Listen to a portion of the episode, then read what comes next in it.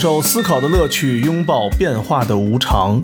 全球首个正三观的双人脱口秀聊天节目《社会大白话》，说白话不白话，赵先生度的明白，带您一期一白话。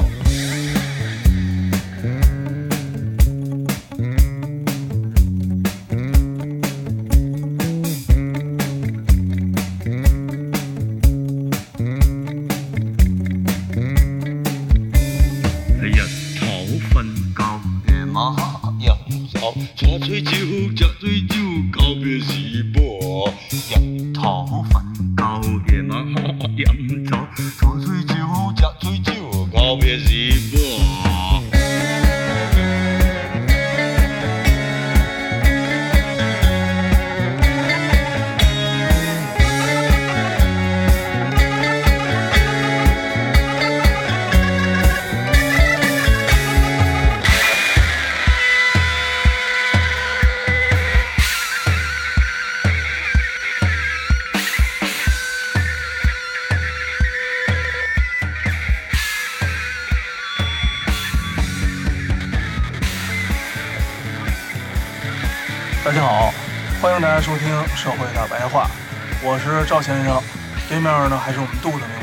大家好，我们这一期节目呢，相当于叫做答听者问，是吧？可以这么理解。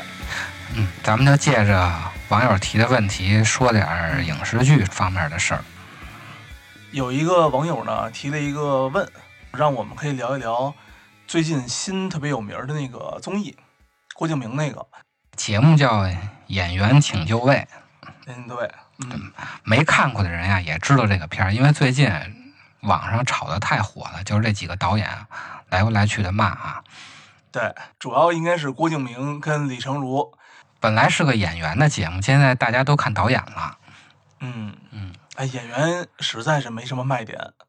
有流量就行，甭管是谁。对对，节目组能第二次招商。要是没有郭敬明，我估计这节目可能带不起这么大话题来。对对对，你看像尔冬升，很多很多的听众们都不知道，就是像咱们的听众可能算是高级知识分子，这可能我觉得知道尔冬升的还丰富一点。嗯剩下咱凯哥，是吧？多少年没作品了啊，对，有作品也都是赔钱的。啊？对，有作品也都赔钱。上期啊，有网友留言问郭敬明在这节目里说存在即合理的问题。这句话它本身啊，实际上是瞎编出来的，没有这么一句话。如果咱们要硬找这句话的源头，就是黑格尔说的另外一句话，原话是：“凡是合乎理性的东西都是现实的，凡是现实的东西都是合乎理性的。”这是一个非常哲学的话术。为什么这么一句话在大众传播的语境下，它简化成了存在即合理？是谁先说出来的？又是什么媒介传播出去的？这个都无从可考，嗯，不知道是哪年谁说的，在哪说的。反正听着特别好记。哎，对，好记。这么一大长串话变成五个字，它肯定是有现实上的要求的。我说存在即合理，大家一下就记住了。我说那一大串长话，我估计没有人记得住。对你让我重复一遍啊，我也重复不上来。谁也重复不上来，这都是网上查的。要真正理解黑格尔的这句话呀，首先咱们要了解康德，所以了解这句话需要一个比较多的知识背景。咱们之前说过呀，康德是把智的直觉推到了超验的世界。他有一句话是说：“理念乃超验的，且超越一切经验的界限。”这句话其实也比较拗口，具体这句话怎么解释，咱们就不说了。它实际上导致了一个问题呢，就是理想和现实的割裂。也就是说，我觉得应该怎样，但现实中其实没这样。嗯而黑格尔则是觉得思想并不单单是主观的，它也应该是客观的。这块儿就有点像我们之前介绍佛学那几期时候说的，一个是阿赖耶识，一个是一心开尔门的概念。大家可以去找到那两区再听一下去，这块儿就不解释了。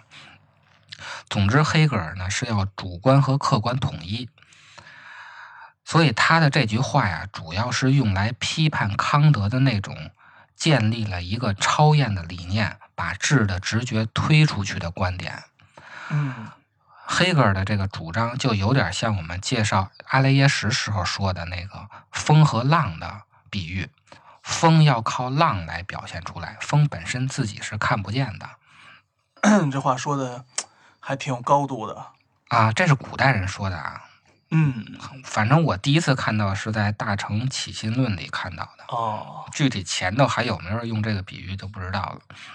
这个东西用西方哲学的说法，就是凡是合乎概念理念的东西，都必然能够把自己实现出来，外化为现实，达到概念和现实的一致。如果大家听不懂这句话的时候，就把它想象成风和浪就行了。嗯而这里的“合理”的这个单词代表的是绝对理性，它并不是一个咱们现实中的伦理学和法理学上的那种合理。前者是一个事实判断，是一个超验的判断；后者是一个价值判断。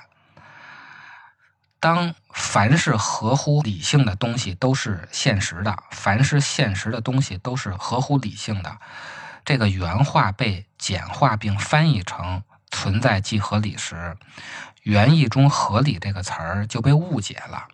嗯它这个合理就变成一个伦理学和法理学上的合理了。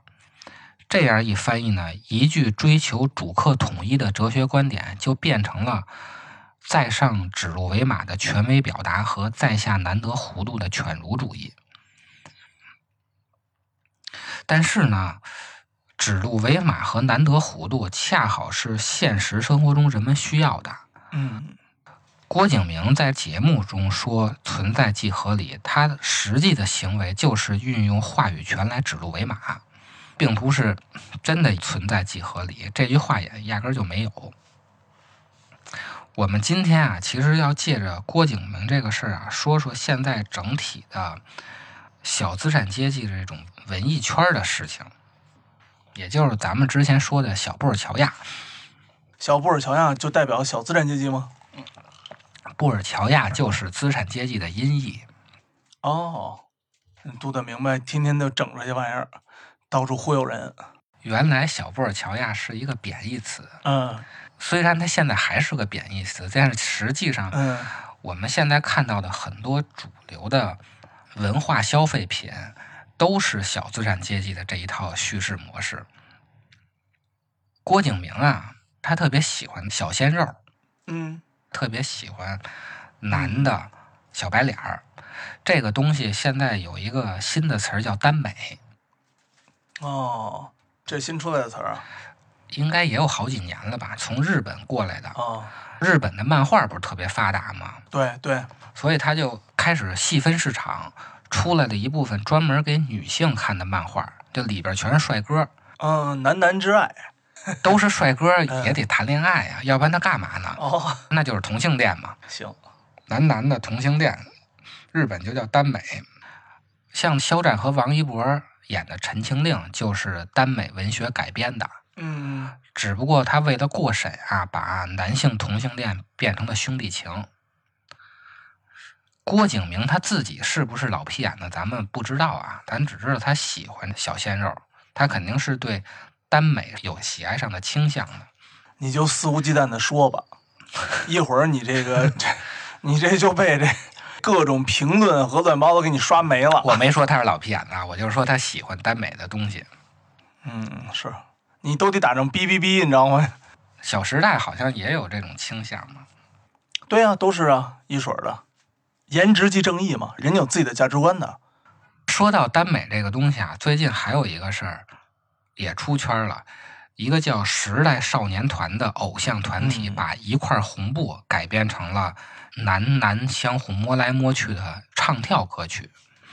哎呦，你说完了这些东西啊，我发现我还真没看过，我到时候得补补课。我也没看过这个东西，也是因为改编一块红布以后被骂了，然后出圈了。为什么耽美小鲜肉这两年这么火呢？实际上这就和小资产阶级文艺的复兴有关了。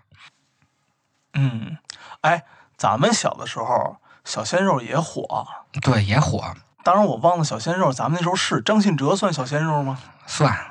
蔡国庆不是也算吗？蔡国庆那会儿我姐姐，哎呦天哪！我还骑着自行车，你知道吗？去商场给他们给我十块钱，让我帮他去买张信哲的那个专辑去，你知道吗？情歌王子，情歌王子啊，八九十年代就已经开始有这个倾向了。嗯所以这种倾向是伴随着国家政策和意识形态出现的。改革开放以来啊，咱们国家从强国的目标转向了富民的目标。本来这两个目标在建国以后应该是共同发展的，嗯或者说是两个并行的需求，但是在改革开放前呀、咱们为了强国，为了实现政治上的独立自主，在强国的过程中没有富民。建国初期就这么点水儿和这么点泥儿，你还要实现政治上的独立自主，那么大部分资源就要倾斜到重工业。咱们看今年芯片这个事儿，就知道什么叫政治上的独立自主，就是你要把所有的工业都能自己生产出来，你才能真正的达到政治上的独立自主。嗯但是到了六七十年代啊，当时就发现技术和经济上都和西方国家产生的差距，于是，在七十年代开始就强调了富民。从七二年的尼克松访华，咱们就逐渐的开放了市场。到了八十年代啊，富民的愿望就完全的压倒了强国的愿望。甚至还出现了富民必须是以牺牲强国为前提条件的思维模式。哎，你记得还有好多人说一个什么事儿啊？嗯前几年经常有人提到国进民退，啊，对对对，对吧？就前几年这个就这个就这么一个主流思想，在这个对吧小资产阶级圈里面整的，反正是沸沸扬扬的，老是反正我老听到人说这句话。对对对，对，确实在改革开放之前，为了强国，确实没有富民。这个我们可以单说，就是现在的富民，其实恰恰是因为之前强国导致的政治上的独立自主，才可以实现的。政治、工业、经济的完全独立。你没有政治上的独立自主，后边的一切东西，包括改革开放，都扯鸡巴蛋。嗯，人家说制裁你就制裁你了。对，没有两弹一星，其他的全扯淡。可以说，对，嗯富民必须是以强国为前提的思维模式啊，表现在工业上就是完全的抛弃独立自主的本土科研，全靠引进。这个咱们现实中就能感受到。表现在政治思想上呢，就是拥抱西方的政治制度，这个咱们现实中也能感受到。表现在文艺作品上，就是小资产阶级的文艺复兴。从八十年代的反思文革的嗯伤痕文学，到九十年代的以绵绵呀、安妮宝贝儿啊、木子美为代表的这种文学作品，我不知道他们这种文学作品叫什么啊，反正就特别矫情的那种。有这么一个名字，小时候没怎么看过，没太记得。我不知道怎么定义他们这种文学作品，反正都是女性，对，你爱我我不爱你的这些东对西。对对对嗯对对。嗯当时丽江、大理、西藏、青海等这些文艺，什么厦门，不都是踩着这一波东西起来的吗？啊，对对对，像这种文学作品啊，它实际上都是小资产阶级的文艺内核，包括伤痕文学。而小资产阶级的一个重要特点呢，就是喜欢谈人性。嗯嗯人道主义是这些文艺作品的核心，它就会把人性抬到了民族、社会、国家之上的一个绝对存在。但是，咱们上期通过分析存在论得出的结论，人是有限存在的，人的神话是一种荒谬。所以呢，小资产阶级它就是有局限性的，它的局限性就在于人是有限存在的。自私就管着自个儿，农村都是五大于一，城里都是一大于五。对，是。但是现实中有一个问题，就是小资产阶级在经济上确实是最能消费的那波人，能花钱，能花钱的，他们是最愿意为文化消费品买单的。于是呢，在文化产业全面市场化的背景下，资本就促成了小资产阶级文艺的发展。然而，这些最能花钱的人啊，恰恰是最不懂政治的那波人。嗯嗯。因为他太关注自己了，他不会关注周围的东西。因为他们的消费能力强，所以这波人掌握了大多数媒体的话语权。我们看到很多像三联和南都，其实都是为小资产阶级服务的这些媒体。嗯，包括咱们现在看到的很多的选秀节目、文艺作品。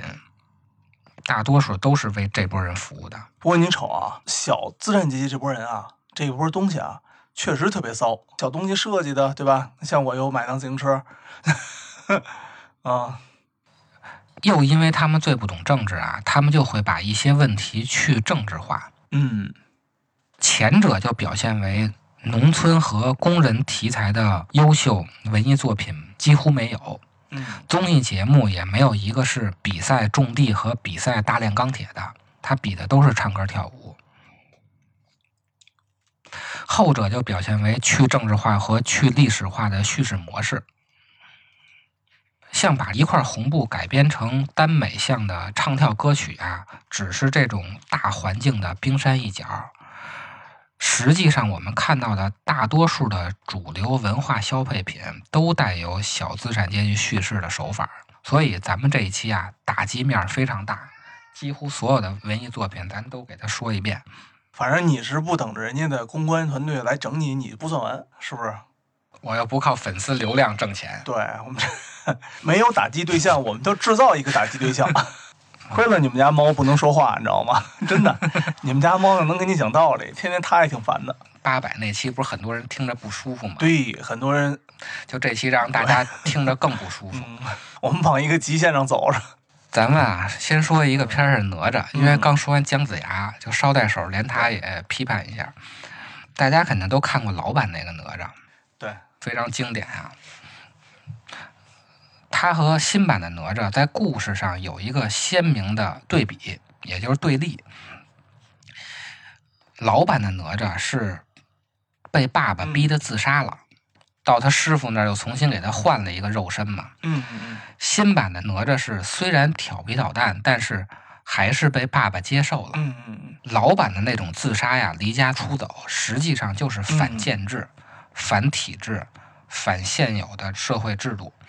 它是一种闹革命的叙事模式。我要和过去一刀两断，对吧？一刀两断，我和整个的社会结构一刀两断。嗯，我和现有的体制一刀两断。这个片子是七九年拍的，刚改革开放那段时间。嗯，它强调的恰恰是带有个人反抗意识的启蒙。嗯，而新版的小哪吒，他再调皮捣蛋，再怎么折腾，家庭还是接受了他的。这种强调孩子要有个性，并接受孩子个性，嗯，一家三口带条狗的美好家庭幻想，大家想一下，是不是特别像美国人向往的那种生活？大洋彼岸，两个孩子一条狗啊，对，中产梦，中产梦，对，住一别墅，住一别墅，独栋。新版的哪吒是不是也是这么一个路子？因为毕竟这个片子是家长带着孩子一起去看吗？对吧？咱得挣家长的钱啊！你不能一上来之后，孩子就跟您对吧闹关系，咣当一下再见了，肯定是不能这么传播呀。估计也就是整个主流思想都是，孩子有一些什么叛逆啊，有一些什么东西，你要迁就他，你要包容他。我觉得啊，应该是这么一套主流思想啊。对，对，这个其实都是中产阶级的叙事，也就是小资产阶级的叙事。将自己的肉身割舍掉啊，完全的摆脱旧体制，这个才是革命。嗯，而新哪吒的叙事中，虽然全村的人都不待见他，但他的背后是有核心家庭支持的。嗯，于是呢，传统的哪吒三太子的故事就变成了中国小资产阶级独生子女家庭的故事了。对对对，就是一个全村和学校都不待见的一个孩子，发现他爸是个李刚。啊，对，包括姜子牙，一个传统的神话故事，被现在改编成一个小知识分子的矫情的东西嘛矫情的，对，真正的批判意识就没有了，留下的恰恰是承认现有体制，然后通过个人的奋斗，在现有结构中达到顶端的这么一个故事形式。这是典型的新自由主义的叙事，也就是说，通过个人的奋斗，从中下变成了中上，但是它没有打破整个这个原有的社会结构。哪吒，从制作上确实表现了国产动漫的崛起，但是我们要注意到啊，它的叙事结构，它所表达的精神内核，实际上和咱们国家儒家文化圈的核心思想和新中国以来共产主义的核心思想都是背道而驰的。像哪吒这个片儿表现在结构内奋斗的还不是太明显，另一种影视作品更能体现这种鼓励接受现有社会结构，在现存的制度框架下奋斗的故事。典型的就是《奋斗》这个，奋斗，咱们以前看电视剧那个吗，对对对，就是那《奋斗》里头有马伊琍、谁来着？佟大为，对对，就是那片儿啊。还有《杜拉拉升职记》《嗯，女子图鉴》《上海的、北京的》《三十而已》这些电视剧啊，虽然都是在奋斗、在晋升、在证明自己，但其实都是在阶级内的流动，也就是说，从中下变得中上。它的结果并没有实现阶级和阶级间的跨越，只是从小白领变成了大白领。影片最后实现的都是中产梦，而低端产业的工人，还有保洁员啊、建筑工人啊、服务员这些底层的群体，他们是无论怎么奋斗，都只能被限定在同一个阶层上的。就像最近流行的嗯，“早安打工人”，我们都是打工人，打工魂。现在这个梗特别流行，这就是现实中看不到阶级晋升希望的那种自嘲。但是我们发现，并没有一个片儿去拍真正的打工人。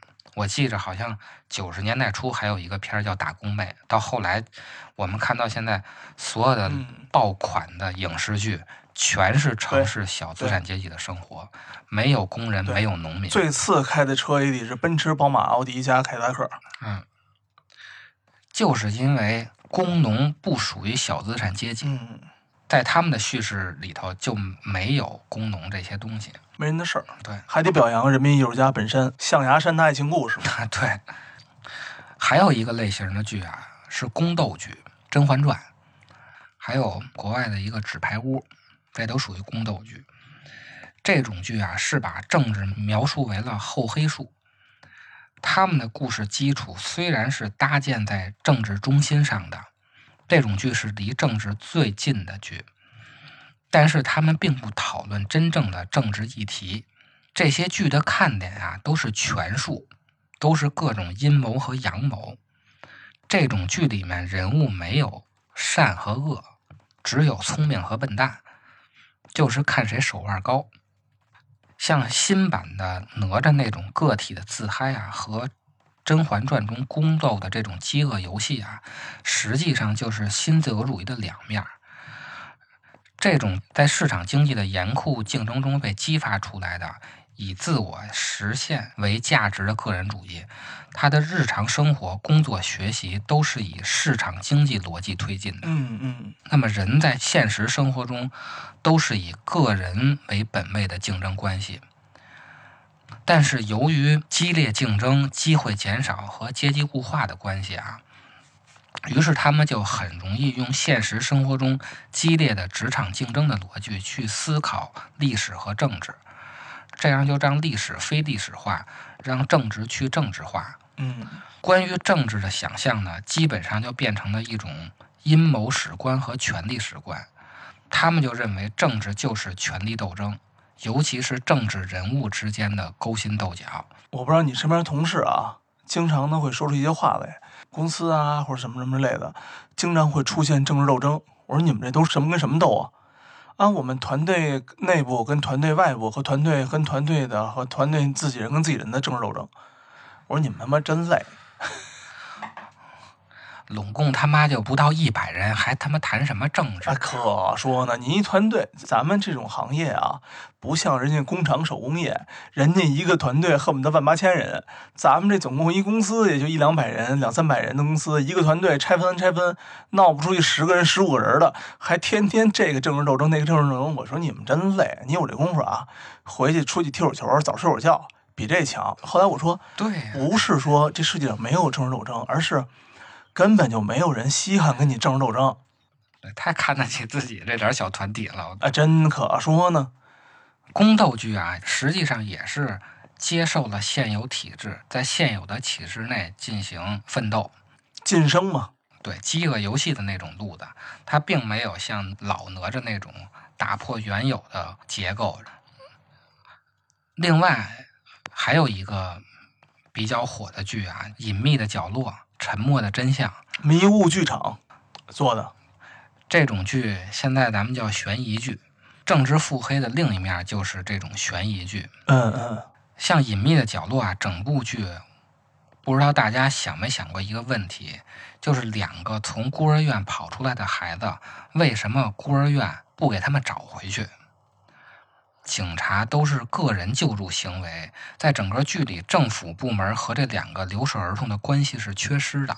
对，沉默的真相的故事特点就是整个办案过程都是几个有良知的个人驱动政府部门进行的。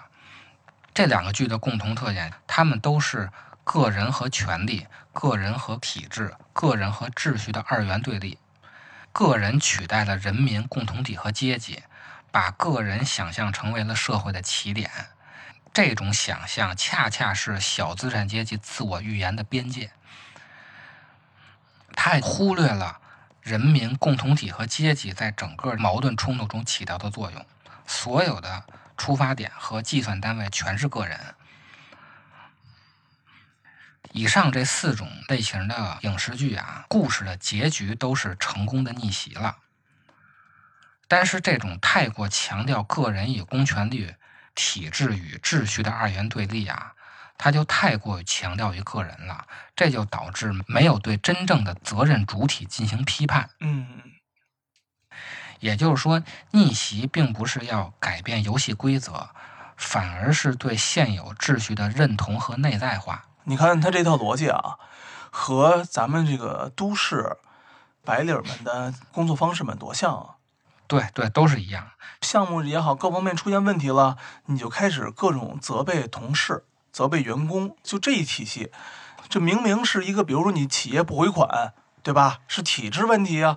你你你 你把款回了，不是就什么矛盾都解决了吗？哎，不，企业压账嗯，等各种问题，就是明明是体制问题，对，非要转移到你这个人员工的收款能力不行上，或者说你这个你这个员工对于说供应商的控制能力上不好，对对对对，因为某某同事控制的不好，所以影响我们整个团队怎么怎么着，哪跟哪儿啊？所有的问题都是个人的问题。他在批判的时候，也是对现有秩序的认同。嗯，新的哪吒的剧远没有老版哪吒把父精母血还给父母来的深刻。现代和古代的职场剧也只是强调个人的奋斗，包括悬疑剧的重点也是各种叙事手法上的创新。你看《隐秘的角落》和《沉默的真相》，观众热衷讨论的都是那些小的隐喻啊和的叙事手法啊，说白了就是艺术上和技术上的那种小心思。嗯，这种小资产阶级的叙事啊，最终在金刚川上翻车了，啊，对对，金刚川，金刚川这次是纯的翻了。就又是管虎。我觉得这片儿是不是管虎一个系列多少年前一起拍出来的？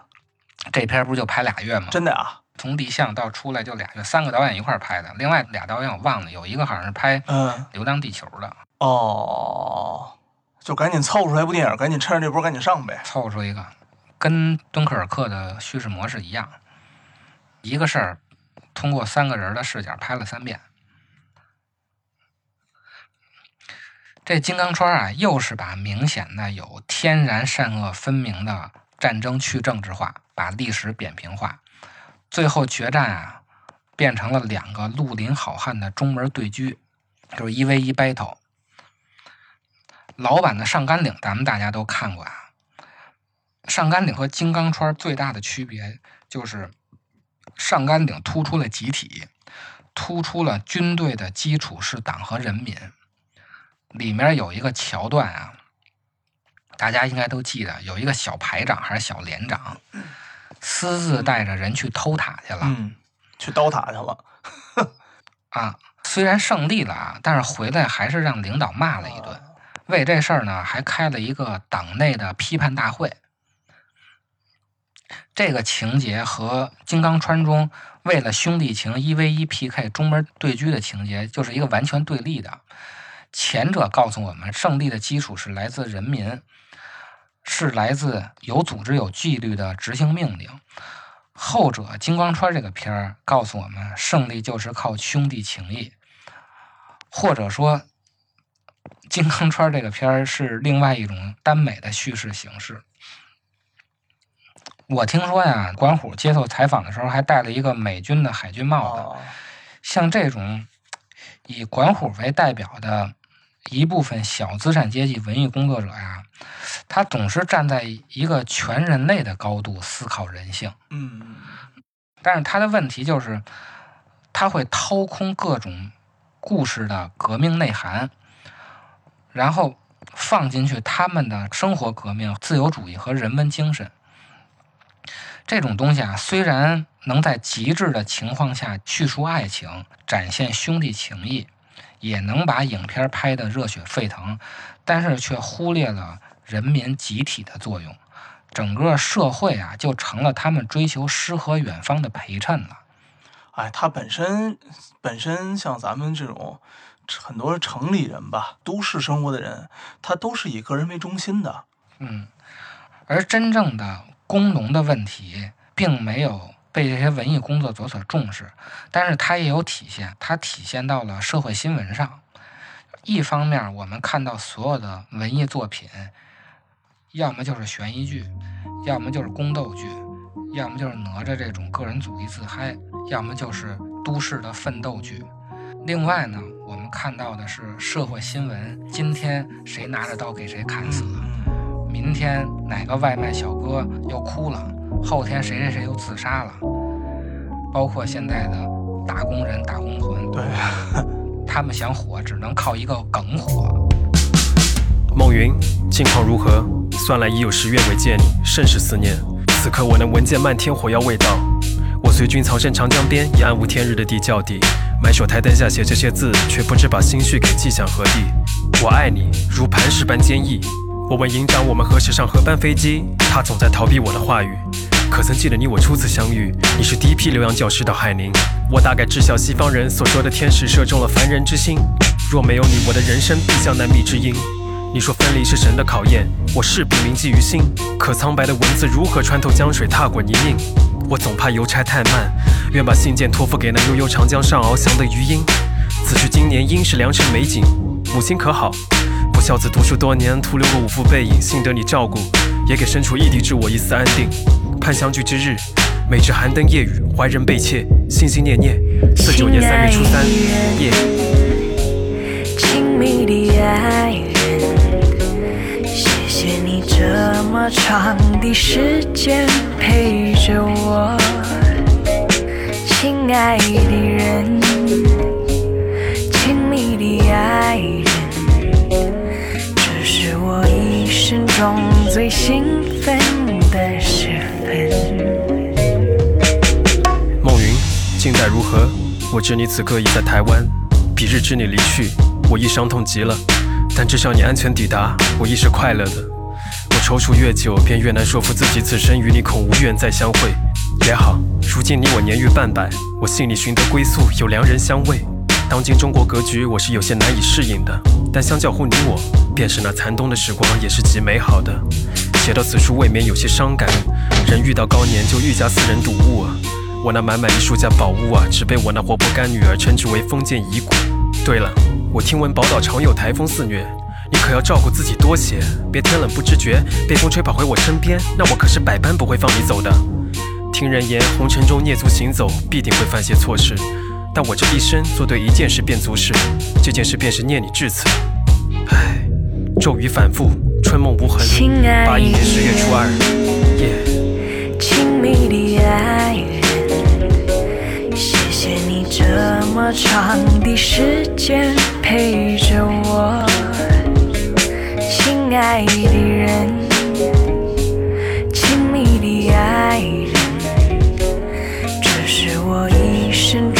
最兴奋的时分。暮云，实在未见你回信，想必你大概回复累了吧。我数次提笔再放下，竟不知从何说起。昨日我那干孙扬言要把我之信件写成歌词，我亦是拒绝的。隐私一词在现今社会甚是不可多得。旧时我那星际参军多是为解饥饿，现今渐渐富裕了，我却穿起你制造的旧衣，握起毛笔，爱上了书画研墨。我想时光亦是用来磨的，细细的磨，慢慢的磨，总能磨出些许墨香来。即使我这鼻子已不灵，眼睛生出疾，侥幸你的照片还能辨出一些。我果然开始害怕，怕是我得了老年痴呆，怕把你忘怀，怕是自己孤独的躺了下去，身旁皆是些厌恶的念白。我那几个没一起的老友，一个接一个的化作了尘埃。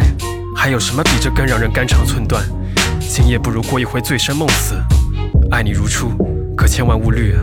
今世今十月初六，夜夜啊！亲密的爱人，谢谢你这么长的时间陪着我，亲爱的人，亲密的爱人，这是我一生中最兴奋的时分。